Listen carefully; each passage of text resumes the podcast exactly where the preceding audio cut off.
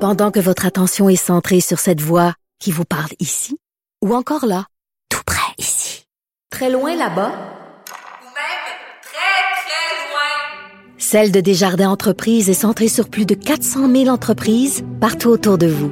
Depuis plus de 120 ans, nos équipes dédiées accompagnent les entrepreneurs d'ici à chaque étape pour qu'ils puissent rester centrés sur ce qui compte, la croissance de leur entreprise. Parce qu'en immobilier, pour être à son affaire, suivez les conseils de nos experts. Via Capital, les courtiers immobiliers qu'on aime référer. Bonne écoute. IGA est fier de présenter l'émission À vos affaires. Pour économiser sur votre panier d'épicerie, surveillez les offres et promotions de la circulaire disponible à IGA.net chaque semaine. IGA, vive la bouffe et les bonnes affaires. Cube Radio.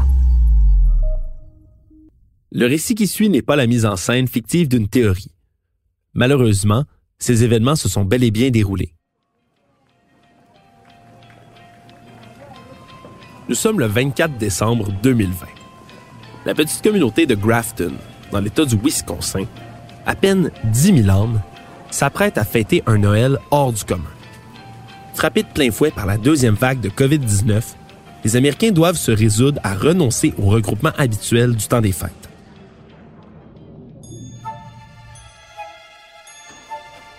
À l'hôpital Advocate Aurora Health, le pharmacien Stephen Brandenburg achève son corps de travail, tandis que ses collègues quittent peu à peu pour aller rejoindre leur famille pour le réveillon. Lorsqu'il devient clair qu'il n'y a plus personne pour le surveiller, l'homme de 46 ans passe à l'action. Il ouvre discrètement un réfrigérateur et en sort son précieux contenu, l'arme tant attendue contre le virus dévastateur, des doses du vaccin Moderna. Mais Brandenburg n'est pas dupe. Au fil de ses recherches sur le web, il a compris que les précieuses doses injectables ne fourniraient pas l'immunité tant attendue aux patients. Non. Elles auraient plutôt comme effet de modifier leur ADN, leur causant ainsi des torts irréparables. Les grandes compagnies pharmaceutiques auraient ainsi le plus grand bassin de cobayes de l'histoire pour tester leurs expériences machiavéliques. Il saisit alors des dizaines de flacons contenant des centaines de doses et les place sur le comptoir, comme si elles avaient été tout simplement oubliées là. C'est avec le sentiment du devoir accompli que le pharmacien quitte l'établissement en laissant son méfait derrière lui. Placé à température pièce, le vaccin aurait tôt fait se dégrader, devenant ainsi complètement inutilisable. En privant des centaines de personnes d'avoir leur injection pour se protéger de la COVID-19, Stephen Brandenburg est ainsi convaincu de les avoir sauvés d'une manipulation génétique programmée.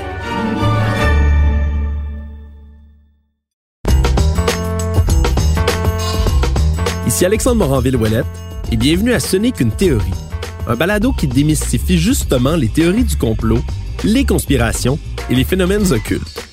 Des plus farfelus aux plus crédibles. Aujourd'hui, nous nous penchons sur l'un des courants les plus présents dans l'actualité de nos jours et qui connaît une ascension fulgurante en raison de la pandémie de COVID-19, le mouvement anti-vaccin ou anti-vax. Que ce soit dans une réunion Zoom familiale, autour de la cafetière au bureau ou encore dans des échanges animés sur les réseaux sociaux, le mot vaccin est sur toutes les lèvres. Bien qu'identifié par la communauté médicale et scientifique comme la clé qui permettra de délivrer le monde du virus de la COVID-19, ce remède centenaire soulève pourtant énormément de controverses. Quand on n'a pas étudié dans un domaine nous permettant de comprendre la composition et les propriétés des vaccins, l'idée même de se faire injecter la dite substance peut, il va de soi, soulever une certaine inquiétude, voire un rejet du concept à la base.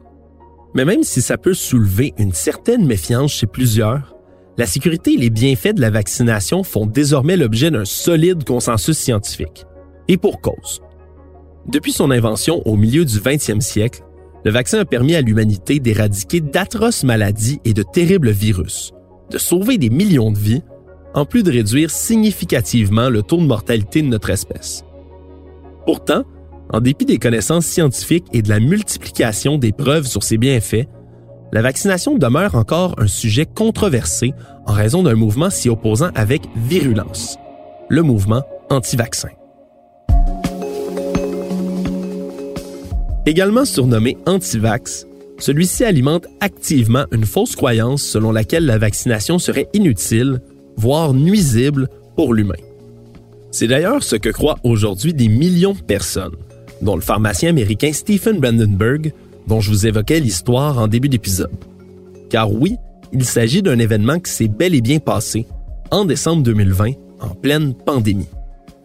Quand on réalise que même un pharmacien peut subir de la désinformation, on peut s'imaginer le pire pour les citoyens qui n'évoluent pas dans le milieu médical. Mais si le mouvement semble avoir atteint son paroxysme à l'occasion de la plus grande campagne de vaccination de l'histoire contre la COVID-19, l'idée est loin d'être nouvelle. Pour bien comprendre les origines de cette histoire, il nous faut remonter à l'invention de cette technologie elle-même. Retournons au 18e siècle. Cela fait des centaines et des centaines d'années que le monde entier est aux prises avec la variole, une maladie extrêmement mortelle qui décime les populations. Les malades se couvrent de pustules, et même ceux qui y survivent en ressortent défigurés. Également appelée petite vérole, cette affliction aurait même, selon l'avis du célèbre épidémiologiste américain Larry Brilliant, tué plus de gens que toutes les guerres de l'histoire réunies. Alors que toutes les méthodes pour combattre cet ennemi invisible se montrent inefficaces, des religieux bouddhistes du sud-ouest de la Chine découvrent un traitement préventif qui semble avoir quelques effets prometteurs. Ils recueillent les gales des pustules de gens malades pour ensuite les réduire en poudre et les souffler dans les narines d'un individu qui ne l'est pas. Puis, des techniques alternatives se répandent peu à peu en Asie ainsi qu'en Afrique on insère désormais les gales séchées des malades dans de petites incisions pratiquées sur le bras des gens en santé, qui semblent par la suite mieux résister aux assauts de la maladie. Cette technique, qui sera par la suite appelée variolisation, est encore très risquée. Plusieurs patients en meurent et son usage est loin d'être généralisé. Pourtant, elle devient assez connue pour qu'en 1774, un agriculteur anglais du nom de Benjamin Jesty tente sa propre expérience. Il prélève du pu dans les pustules d'une vache atteinte de la vaccine, une maladie très proche de la variole qui a tendance à infecter le bétail. Il place ensuite son échantillon dans une petite incision pratiquée sur le bras de sa femme et de ses deux enfants. Miracle! La famille du fermier est par la suite épargnée par une épidémie de variole qui ravage les environs. Ce genre d'histoire se répand peu à peu et il n'en faut pas plus pour inspirer le docteur anglais Edward Jenner à passer à l'action. Le 14 mai 1796, ce dernier prélève du pu, non pas d'une vache, mais plutôt de la main d'une fermière qui avait elle-même contracté la vaccine de l'une de ses bêtes. Il inocule le tout à un jeune garçon de 8 ans pour ensuite, trois mois plus tard, l'infecter cette fois-ci avec la véritable variole. Comme il l'avait espéré, le jeune cobaye ne développe pas la maladie. C'est la naissance du vaccin. Même si le procédé est bien différent pour nos vaccins modernes, le principe reste le même que celui employé par le docteur Jenner. Ce procédé, le virologue Jacques Lapierre le connaît comme le fond de sa poche. Après tout, celui-ci a travaillé plus de 30 ans à la production et à la fabrication de vaccins, dont celui contre l'influenza, la grippe. Un vaccin, en fait, c'est souvent une partie du virus qu'on purifie, qu'on va mettre dans un liquide injectable, parce que le système immunitaire, lui, va reconnaître cette partie-là, et puis il va faire fabriquer des anticorps contre cette partie-là. Donc, quand le virus entier arrive de la nature, le système immunitaire est déjà préparé, il reconnaît cette structure-là, puis il est déjà prêt à la combattre. Il y a des fabrications d'anticorps qui vont se faire à ce moment-là très, très, très rapidement. C'est pour ça aussi que le vaccin ne donne pas la maladie, parce que ce qu'on fait, c'est qu'on injecte une partie du virus, donc il n'y a rien là-dedans qui peut se multiplier dans, le corps humain. C'est comme un épouvantail qu'on met là, puis qu'il est reconnu par le système immunitaire, puis il fabrique des anticorps pour lutter contre ça. Cependant, alors que la vaccination de Jenner accueillie comme une invention miraculeuse, se répand partout en Europe. Elle est presque aussitôt confrontée à plusieurs protestations. Certains craignent que les gens vaccinés ne se transforment en vaches. D'autres pensent que le procédé pourrait transmettre une sorte de bestialité aux humains. Plus tard, lorsque certains gouvernements tentent de rendre la vaccination obligatoire, les choses tournent mal. De violentes émeutes éclatent en réaction aux autorités. Et l'on se met à émettre toutes sortes de propagande pour démoniser les vaccinateurs. Même le Québec n'y échappe pas. Le 28 septembre 1885, une violente émeute anti-vaccin secoue Montréal et force les militaires à intervenir. Une ligue anti-vaccination est formée, clamant que le vaccin injecte en fait des matières en décomposition dans le corps des enfants. Ils vont même jusqu'à publier un journal, nommé l'Anti-vaccinateur canadien-français, pour propager leurs idées. C'est donc dire que le mouvement anti-vax est presque aussi vieux que le vaccin lui-même. Il ne s'est pas atténué de nos jours, loin de là. Leurs arguments ont peut-être changé, mais le fondement de leur pensée, lui, est demeuré le même. Le vaccin est néfaste pour l'être humain. C'est un phénomène qui a toujours troublé le docteur Lapierre. Ben, ça m'inquiète beaucoup, puis ça me dérange beaucoup, parce que je me dis, euh, pourquoi on a fait toutes ces études-là? Pourquoi on a fait toute cette science-là? Pour finalement, personne t'écoute, puis les gens écoutent euh, l'anti-vaccin qui est sur n'importe quel site, puis qui dit à peu près n'importe quoi. Donc, euh, je comprends pas, en fait, que les gens fassent pas plus confiance que ça à la science. Tu sais, la science a déjà fait des erreurs, va faire encore des erreurs, mais moi, je me dis, on a tellement fait avancer les choses, et puis, la vaccination dans le domaine médical, c'est une des plus grandes avancées, en fait. Il y a des maladies qui n'existent plus aujourd'hui parce qu'il y a des vaccins qui ont été faits. Je comprends pas pourquoi des gens font encore confiance à des gens qui sont anti-vaccins. Parce qu'aussitôt qu'on arrête de vacciner une population, on l'a vu, il y a des gens qui ont décidé à un moment donné qu'ils ne vaccinaient plus les enfants contre la rougeole. Puis l'année d'après, on voyait apparaître une croissance de cas de rougeole dans ce coin-là. Donc, euh, j'arrive pas à comprendre que les gens ne croient pas au vaccin. Pour l'expert, qui connaît toutes les étapes de mise au point du vaccin par cœur, le processus ne pourrait pas être plus sécuritaire. Un procédé extrêmement rigoureux doit être respecté à la lettre si l'on veut pouvoir produire ne serait-ce qu'une seule dose du précieux liquide. Tout ce qui sert à la fabrication du vaccin est vérifié.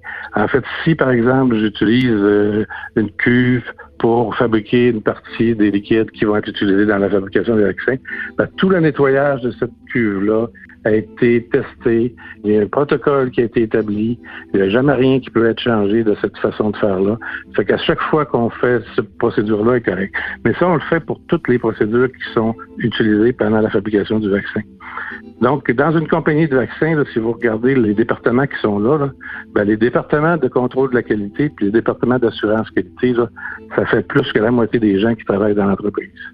Donc, c'est vraiment, vraiment des gens qui sont là pour vérifier chacune des étapes, pour tester le, produit qui sort de chacune de ces étapes-là, de s'assurer qu'après ça, que quand on met toutes ces choses-là ensemble pour faire le vaccin final, ben, le vaccin final, à ce moment-là, il est retesté au complet aussi. Et puis à chaque fois qu'on finit un lot de vaccin, puis qu'on serait prêt à vendre le vaccin, on envoie des échantillons aux autorités réglementaires du pays où on le vend. Donc, dans le cas du Canada, on envoie ça au Santé Canada. Santé Canada va retester ce vaccin-là. Puis, en bout de ligne, on va avoir une autorisation de le vendre. Il y, a des barrières partout. Si la désinformation continue de circuler autant de nos jours au sujet de la vaccination, ce n'est pas pour rien. Avec l'avènement de l'Internet et des réseaux sociaux, le mouvement anti-vaccin a plus de moyens que jamais à sa disposition pour répandre ses mensonges. Puisque la chute d'adhésion au vaccin peut éventuellement compromettre la santé publique dans son ensemble et favoriser la réapparition de certaines maladies ou virus, les autorités n'ont d'autre choix que de tenter de combattre à tout prix cette mouvance. Et cela devient encore plus pressant alors que la vaccination se révèle être le seul moyen efficace de combattre la pandémie de COVID-19. Étudier le mouvement anti-vaccin sur Internet et trouver le moyen d'y répondre. C'est la mission que poursuit Jean-Christophe Boucher, professeur adjoint à l'École des politiques publiques de l'Université de Calgary, à qui je laisse le soin d'expliquer. Nous, à l'école de politique publique, on a été approchés euh, par les autorités de la santé publique en Alberta pour spécifiquement essayer de développer une stratégie de communication sur les médias sociaux. Dans les faits, ce qu'on nous disait, c'était que la capacité de l'organisme central de développer une campagne sur les médias sociaux était difficile et que dans les faits, le ministère avait de la difficulté à, rejoindre les jeunes et à rejoindre également les mouvements anti-vaccins, pro-vaccins. Et donc, on a commencé à développer un projet de recherche qui, euh, justement, essayait d'une part d'analyser à l'aide de l'apprentissage machine et de l'intelligence artificielle, euh, les conversations euh, sur les médias sociaux sur la vaccination de la COVID, et ensuite d'aider les autorités de la santé publique de développer des stratégies de communication qui permettaient, dans le fond, de comprendre davantage et de s'arrimer davantage à la façon particulière dont les anti-vaccins et les pro-vaccins discutaient de cette question-là. En fait, ce qu'on essayait de dire, c'est que la façon dont les anti-vaccins conçoivent le problème de la vaccination de la COVID est très différente de la façon que les pro-vaccins le conçoivent. Et donc, il faut comme trouver une façon de s'adresser à ces gens-là spécifiquement avec des messages qui sont ciblés pour eux spécifiquement.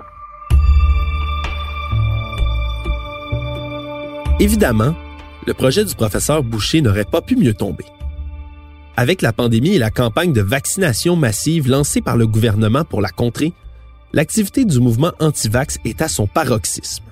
Leur discours, qui expose une multitude d'arguments ciblant diverses facettes des vaccins, semble se regrouper en quelques catégories distinctes. Dans une large mesure, sur la COVID, il y a comme trois groupes d'arguments anti-vaccins. Il y a l'argument sur l'efficacité du vaccin, c'est-à-dire beaucoup de gens disent ben le vaccin n'est pas efficace. Et dans une certaine mesure, on le voit un petit peu chez les gens mettre l'accent sur le fait que, bon, de toute façon, il n'est pas clair que le vaccin va permettre une immunité à long terme contre la COVID et donc le vaccin n'est pas efficace et donc ça sert à rien de le prendre. Il y a également de la désinformation en fonction de la sécurité du vaccin.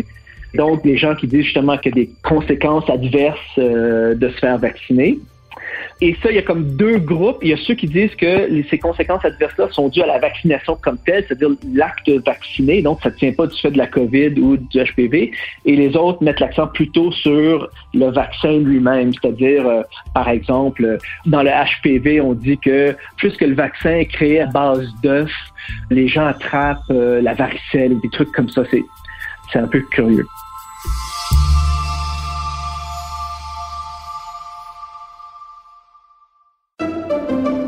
Pendant que votre attention est centrée sur cette voix qui vous parle ici, ou encore là, tout près ici, très loin là-bas, ou même très, très loin, celle de Desjardins Entreprises est centrée sur plus de 400 000 entreprises partout autour de vous. Depuis plus de 120 ans, nos équipes dédiées accompagnent les entrepreneurs d'ici à chaque étape pour qu'ils puissent rester centrés sur ce qui compte, la croissance de leur entreprise. Parce qu'en immobilier, faut être à son affaire. Suivez les conseils de nos experts. Via Capital, les courtiers immobiliers qu'on aime référer. Bonne écoute. IGA est fier de présenter l'émission À vos affaires. Pour économiser sur votre panier d'épicerie, surveillez les offres et promotions de la circulaire disponible à IGA.net chaque semaine. IGA, vive la bouffe et les bonnes affaires.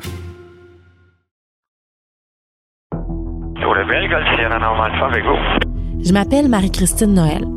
Je suis journaliste au bureau d'enquête de Québecor. Ça fait quatre ans que je commente l'affaire du pilote Normand Dubé, condamné pour le sabotage des lignes d'Hydro-Québec avec son avion. Et à chaque fois que j'ai l'impression de me rapprocher d'une conclusion, ben il y a un rebondissement qui vient tout changer. Aussi incroyable que ça puisse paraître, c'est l'histoire que je vous raconte dans la série Balado de Cube Radio et du bureau d'enquête, par pure vengeance disponible sur Cube, dans la section Cube Radio et sur les autres plateformes de balado. Par pure vengeance est en nomination en tant que meilleure série balado au Canadian Online Publishing Awards 2022. Parmi la multitude d'idées et de faussetés répandues sur la vaccination, quelques théories semblent particulièrement ressortir du lot. L'une de celles qui revient le plus souvent depuis plus de deux décennies et qu'il y aurait un lien entre le vaccin et l'autisme chez l'enfant. Évidemment, cette perspective donne des cauchemars à plusieurs parents qui hésitent ensuite à faire vacciner leur tout petit. Toute cette controverse remonte à 1998, lorsqu'un gastro-entérologue britannique, un dénommé Andrew Wakefield, publie un article qui allait semer la panique dans le monde entier. Il démontrait un lien direct entre le vaccin contre la rougeole, oreillon, rubéole et l'apparition de l'autisme chez les enfants. Mais rapidement, la communauté médicale s'est aperçue qu'il y avait non seulement des erreurs dans l'étude de Wakefield, mais également de la fraude pure et simple. Seulement 12 enfants avaient été étudiés par ce dernier, un échantillon ridicule d'un point de vue médical et scientifique. Qui plus est, une enquête de la BBC a par la suite révélé que le Britannique était également en situation de conflit d'intérêts. Il représentait, à l'époque, des parents qui voulaient poursuivre la compagnie qui avait fait le vaccin. Malheureusement, le mal était déjà fait. Et même si le journal de Lancet a depuis retiré l'article, les antivax se servent toujours de cette étude et la crainte de l'autisme, bien que non fondée, continue de décourager bien des parents. Sur cette étude, Jacques Lapierre est formel. Ça n'a aucune valeur ajoutée. Tu fais une étude sur 12 sujets, puis tu vaccines après des millions de personnes. Donc, c'est pas valable. C'est déjà au niveau de la phase 3, ils font des études sur au-delà de 40 000 personnes. Donc, c'est impassable 12 sujets. Puis, pour faire un équivalent aussi, moi, je dirais, ben écoute, euh, il y a plein, plein, plein, plein d'études qui m'arrivent puis qui disent, on a vu ça chez la souris. Ben, une souris, c'est pas un être humain. Fait que moi, je les appelle les, vaccins souris, mais euh, tous les, développements qui nous arrivent puis qui disent ben, on a vu telle telle affaire sur la souris, moi je reste très sceptique. Allez plus loin, amenez-nous plus de données, vérifiez comme il faut parce que une souris, c'est pas un être humain.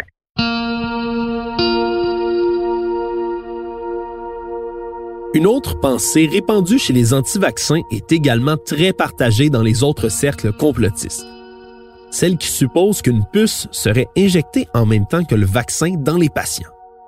Le milliardaire Bill Gates serait à l'origine de ce projet machiavélique, selon cette théorie. Il aurait ainsi financé la recherche pour les vaccins contre la COVID-19 afin de pouvoir y intégrer une puce qui pisterait ou contrôlerait les gens. Cette idée provient d'une mauvaise interprétation des propos de M. Gates lors d'une séance de questions en mars 2020 sur la COVID mais cette théorie se heurte immédiatement à un problème majeur. Bien qu'il soit possible de créer de tout petits implants, il est impossible de le miniaturiser au point de le dissimuler dans un vaccin, comme nous l'explique le docteur Lapierre. En tout cas, moi j'ai fabriqué des vaccins. Je peux vous dire que je suis complètement nul en informatique. Je ne verrais pas de quelle façon je pourrais mettre une puce dans un vaccin. La puce, il faudrait qu'elle serait euh, miniaturisée d'une façon extraordinaire parce que quand on fait un vaccin influenza, par exemple, on met 15 microgrammes de particules virales par dose. Donc, c'est plus des grammes, c'est des microgrammes. Ça veut dire que tu divises ton gramme par mille. Donc, je ne sais pas ce que serait la place pour la puce là-dedans. Moi, je le vois pas. Les gens qui ont peur des puces, là, ben moi, je vous parle avec mon cellulaire. Puis si quelqu'un après-midi veut savoir d'où je vous ai parlé avec mon cellulaire, il peut le savoir. Fait que je pense que toutes ces personnes-là, ils ont des cellulaires. Là. Fait que moi, la puce, j'aurais plus peur du cellulaire que du vaccin. Une autre idée qui a beaucoup circulé par le passé est celle que toutes sortes d'ingrédients que l'on cache au public sont intégrés au vaccin. Que ce soit pour les tester, voire carrément pour empoisonner les gens dans l'esprit de certains, ces additifs seraient un secret bien gardé des grandes compagnies pharmaceutiques. Pourtant, les ingrédients d'un vaccin ne sont pas difficiles à connaître, nous explique Jacques Lapierre. Ben, moi, j'ai jamais travaillé pour Pfizer, puis je voulais savoir ce qu'il y avait dans leur vaccin COVID. Je suis allé dans la littérature, puis je l'ai vu. Ils m'ont pas donné la recette exacte, puis comment ils font chacune des opérations, mais euh, je sais de quoi est composé le vaccin. Puis c'est rien de très dangereux. Il, y a, des morceaux d'ARNA du vaccin. Je me permets d'intervenir rapidement. Pour ceux qui se demandent ce qu'est un RNA ou ARN en français, c'est la technologie de l'ARN messager qui est utilisée dans les vaccins contre la COVID-19 qui empêche le virus d'entrer dans les cellules humaines et de les infecter. Je redonne la parole à Jacques Lapierre. Il y a des morceaux d'ARNA du vaccin qui vont être capables de programmer pour être capables de faire des particules du virus de la COVID. je dis programmer, c'est qu'ils vont demander à la cellule de faire ces petites particules-là. Ils ne sont même pas capables de faire le virus. Puis le RNA qui resterait, par exemple, en suspension, ben, dans les cellules, on a un moyen de défense qui s'appelle la RNase, qui est une enzyme. Puis son rôle, c'est détruire des RNA qui n'ont pas d'affaires là. Donc, euh, aussitôt qu'elle va voir ce RNA-là, elle va le tuer. c'est pour ça, d'ailleurs, qu'il congèle à très, très basse température, parce que le RNA est tellement pas stable que si tu le congèles pas, il va disparaître rapidement. Donc, c'est des choses comme ça, en fait, euh, je pense que il faut faire attention. les recettes exactes, c'est sûr que moi, je ne vous donnerai pas le procédé de fabrication du vaccin influenza, mais euh, tu as du virus que tu reçois d'une autorité réglementaire, quelque chose comme une coupe d'AML de virus en début d'année. Tu produis ce virus-là, tu le multiplies dans des œufs, tu purifies ce virus-là pour avoir juste le virus sans aucun autre déchet, et puis tu tues le virus avant de le mettre dans le vaccin. Tu le tues, tu le purifies comme il faut, tu le doses pour être sûr de donner les bonnes quantités, puis tu mets ça dans une solution injectable. Puis une solution injectable, c'est pas très, très miraculeux, c'est de l'eau salée. C'est une saline. Donc, euh, il n'y a pas tant de choses que ça dans un vaccin. Mais le virologue en convient tout de même. Les interrogations du public face au vaccin sont légitimes. Il est normal de se poser certaines questions, et c'est tout particulièrement vrai lorsqu'on parle des tout récents vaccins contre la COVID les gens ont raison de se poser des questions. Personnellement, j'ai jamais vu des vaccins développés aussi rapidement que ça. Donc, c'est vraiment un exploit. Maintenant, euh, j'ai fait mes vérifications. J'ai vu que ces vaccins-là étaient fabriqués d'une façon extrêmement sérieuse. Évidemment, il y avait beaucoup d'argent, donc euh, ils ont pu partager les informations entre les entreprises très rapidement.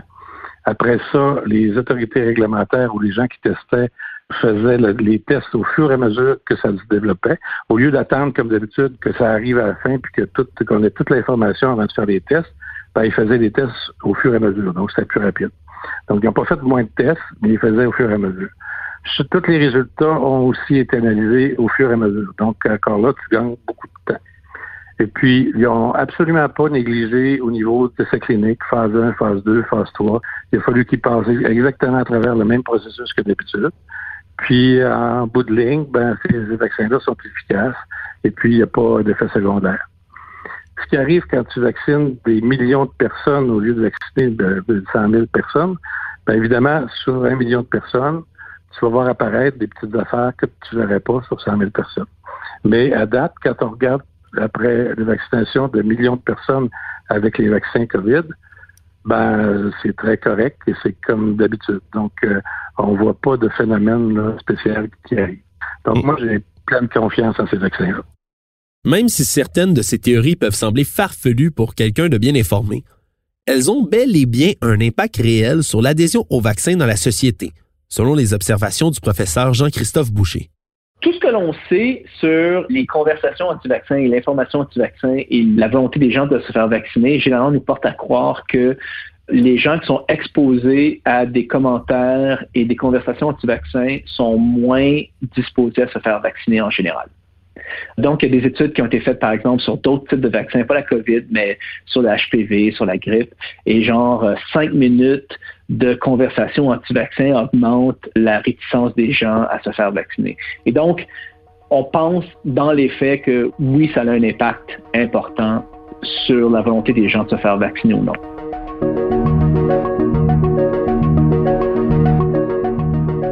Comment peut-on alors lutter contre la désinformation propagée par les antivax?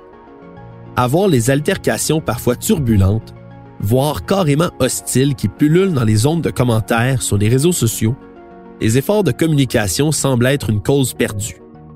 Même si la tentation peut parfois être forte d'enterrer un antivaccin sur Facebook sous les articles scientifiques pour prouver qu'il a tort, le professeur Jean-Christophe Boucher met en garde contre ce genre de conversation. D'une part, ce qu'on apprend, c'est que augmenter la teneur en information pour les anti-vaccins ne fonctionne pas. C'est-à-dire que d'avoir des conversations basées sur les faits et basées sur l'information n'augmente pas nécessairement la volonté des gens de se faire vacciner. Et ça tombe dans les biais de confirmation, puis ça tombe dans justement la façon dont les gens réfléchissent à ces enjeux-là. Et ça, c'est important parce que beaucoup de la conversation qu'on avait avec les autorités de santé publique au début, c'était, ben, la seule chose qu'on a à faire, c'est d'expliquer aux gens davantage pourquoi ils devraient se faire vacciner, puis à terme, ils vont comme réaliser eux-mêmes que c'est la bonne chose à faire, puis ils vont le faire eux-mêmes. Et ce qu'on leur disait, c'est augmenter l'information, ça permet pas justement de convaincre les gens. En fait, en fonction des biais de confirmation, généralement, et dans certains cas, ça fait l'inverse. C'est-à-dire que en augmentant l'interaction avec les anti-vaccins au niveau informationnel, ce que l'on leur dit à eux, c'est tu comprends pas les données, donc laisse-moi te le dire encore. Et dans le fond, ce qu'on leur transmet comme message, c'est vous êtes juste pas assez intelligent pour comprendre pourquoi vous devriez vous faire vacciner. Voici d'autres faits pour lesquels vous devriez vous faire vacciner. Et ces gens-là, généralement, et les études en laboratoire montrent que la réaction des gens, généralement, c'est en fait de devenir encore plus anti-vaccin parce que là, ils se disent, ben, la seule chose qu'on me dit, c'est que je suis un idiot et donc je vais arrêter d'entendre ce message-là puis je vais me bloquer de ce message-là. Pour l'expert en politique publique, il faut se concentrer sur des méthodes de communication qui sont plus faciles à comprendre et à partager pour le grand public. La façon dont on véhicule l'information est importante. C'est-à-dire que dans le monde anti-vaccin, beaucoup, beaucoup, beaucoup des conversations se centrent sur des histoires personnelles, sur des anecdotes.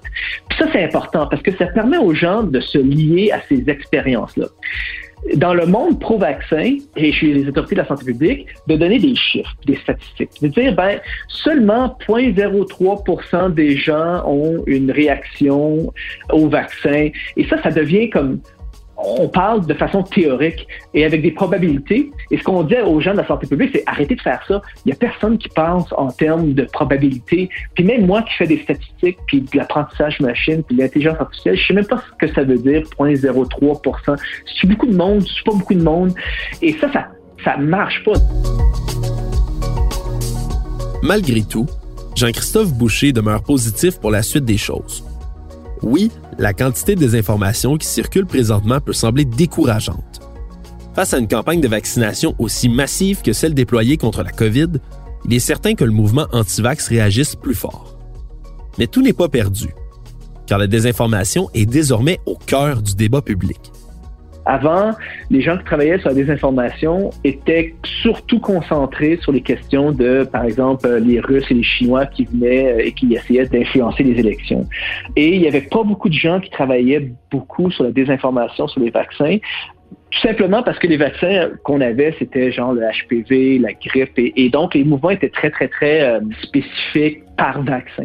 Avec la COVID maintenant, il y a beaucoup plus d'argent. Il y a vraiment une oreille attentive maintenant des gouvernements de vraiment essayer de faire ça. Et même des pharmaceutiques, on a les pharmaceutiques qui commencent à, justement se dire, ben, nous, pendant des années, on a évité de se concentrer sur ce problème-là. La majorité de leur stratégie de marketing mettait l'accent sur les médecins puis les pharmaciens. Et donc, il y a un renouveau sur cet enjeu-là spécifiquement. Et je pense qu'à la sortie de crise de la COVID, on va avoir vraiment développé des outils, une meilleure compréhension des enjeux de la désinformation sur les vaccins, euh, les meilleures stratégies de communication afin de justement augmenter la vaccination pas juste sur la COVID, mais également sur la grippe, euh, la pneumonie, le HPV. Et il y a vraiment un engouement pour cette recherche-là en ce moment.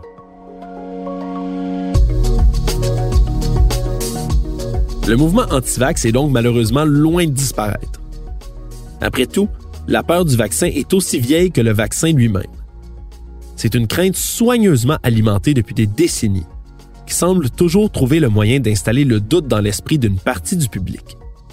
Néanmoins, l'adhésion au vaccin demeure forte, et nous en avons la preuve. La COVID, qui a terrorisé le monde pendant plus d'un an, semble reculer enfin face aux nouvelles innovations vaccinales. Alors en attendant, il ne reste qu'une chose à faire. Se retrousser les manches et aller se faire piquer.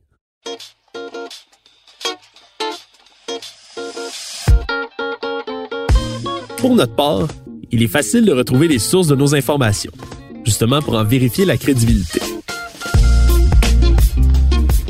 Parmi les nombreuses sources consultées pour traiter du sujet d'aujourd'hui, celle-ci pourrait particulièrement vous intéresser l'article fort intéressant du journal Le Soleil. L'invention du premier vaccin, la fin d'une tueuse en série. Le site du scientifique en chef du Québec pour ses démystifications et clarifications sur la vaccination. Le site du Collège des physiciens de Philadelphie pour son historique détaillé de l'histoire des antivaccins. Un énorme merci à Philippe Séguin au montage et Bastien Gagnon La France à la réalisation. Ici Alexandre Moranville-Ouellette. Merci d'avoir été des nôtres et n'oubliez pas, quand il vous manque des faits ou que vous n'êtes pas certain d'une idée, dites-vous que ce n'est qu'une théorie.